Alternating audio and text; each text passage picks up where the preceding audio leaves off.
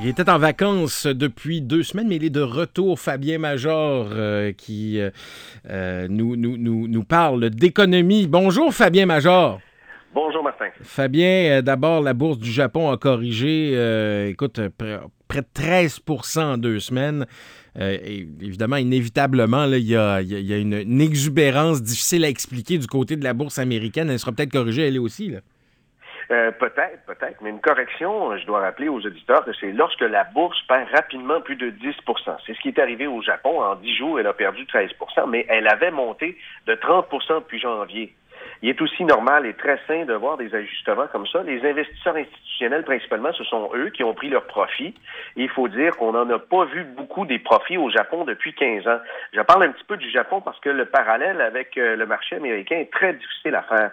L'indice de Tokyo, on l'appelle le Nikkei 225, qui comprend les 225 plus grosses compagnies japonaises, il a déjà grimpé à 39 000 en valeur.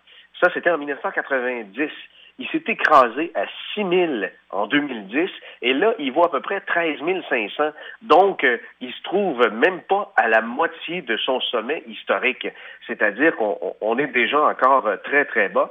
Pour faire un parallèle euh, des années 2000, Sony a déjà eu une valeur boursière de 1000 milliards, mais maintenant, elle n'en vaut que 20. Alors, on n'est pas dans l'irrationnel avec le Japon. Oui, ça, a monté, mais là, on prend des prises de profit. Et qu'est-ce qui pourrait faire qu'une correction similaire pourrait arriver sur le marché américain?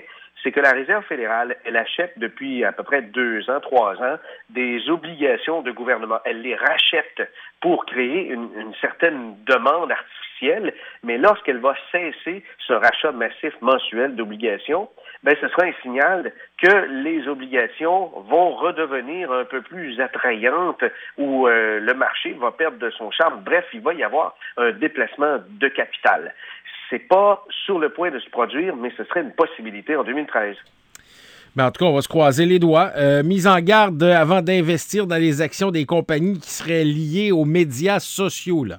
Oui, oui. Ben, c'est évident quand on regarde Facebook, il y a des revenus. On s'est tourné vers le mobile, ça s'améliore. Euh, maintenant, c'est un pari puisque c'est pas des très, très gros profits. Il y a euh, LinkedIn qui est un réseau un peu plus sérieux qui suit là, a des profits véritables puisque les abonnés de LinkedIn, il y a trois sortes d'abonnés. Les abonnés euh, qui, c'est sans frais, c'est gratuit. Il y a ceux qui payent l'équivalent d'à peu près 150 dollars par année et, il y a des, des abonnements VIP, ça peut être jusqu'à 500 dollars par mois. LinkedIn un modèle d'affaires complètement différent des autres et il est très attrayant pour euh, ceux et celles qui se cherchent un emploi.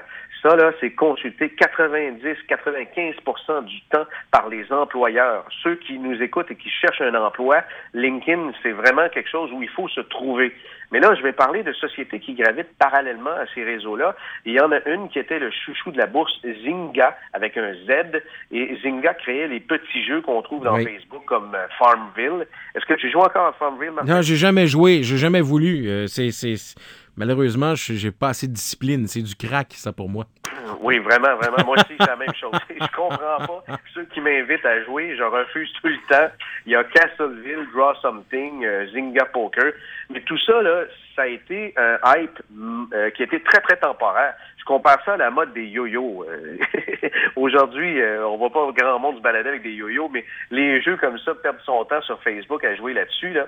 Ben, Zynga faisait ces jeux-là et hier, minuit a sonné pour elle, pas assez de revenus. Ils ont mis à pied plus de 500 personnes de leurs 3000 employés, fermé trois bureaux et la compagnie a perdu 70 de sa valeur c'est là qu'on se rend compte que euh, c'est ça. Faut, faut, faut être là quand le, bateau passe. oui, absolument. Mais là, c'était de la spéculation, puisque la compagnie n'a pas de revenus tangibles. Pensez-y. Euh, allez-vous payer des, petits euh, diamants, des étoiles à lancer dans un jeu virtuel très longtemps avant que la raison vous revienne? Excellent point. Ericsson qui investit 1,2 milliard au Québec et qui prévoit qu'il y aura au-delà de 4,5 milliards d'internautes mobiles d'ici 5 ans. Oui, oui, euh, ben c'est ça le gros changement et c'est peut-être ça qui a tué Zynga, c'est que euh, aujourd'hui l'attention se tourne vers le mobile. Si les applications ne sont pas mobiles, elles sont vouées à une fin inévitable.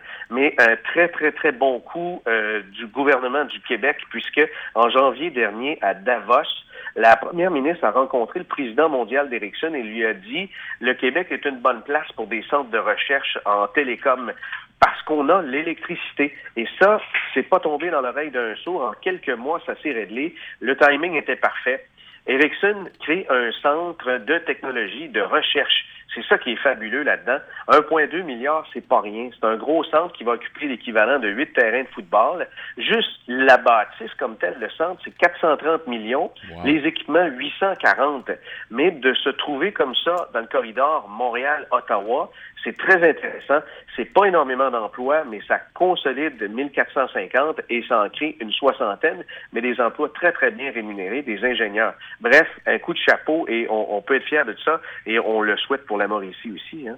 On se, le, on se le serait souhaité, hein, de un petit Ericsson dans le coin, ça aurait été plaisant. Merci beaucoup, Fabien. Bonne journée, Martin. Au plaisir, Fabien Major, qui est conseiller en sécurité financière euh, chez Major Gestion Privée.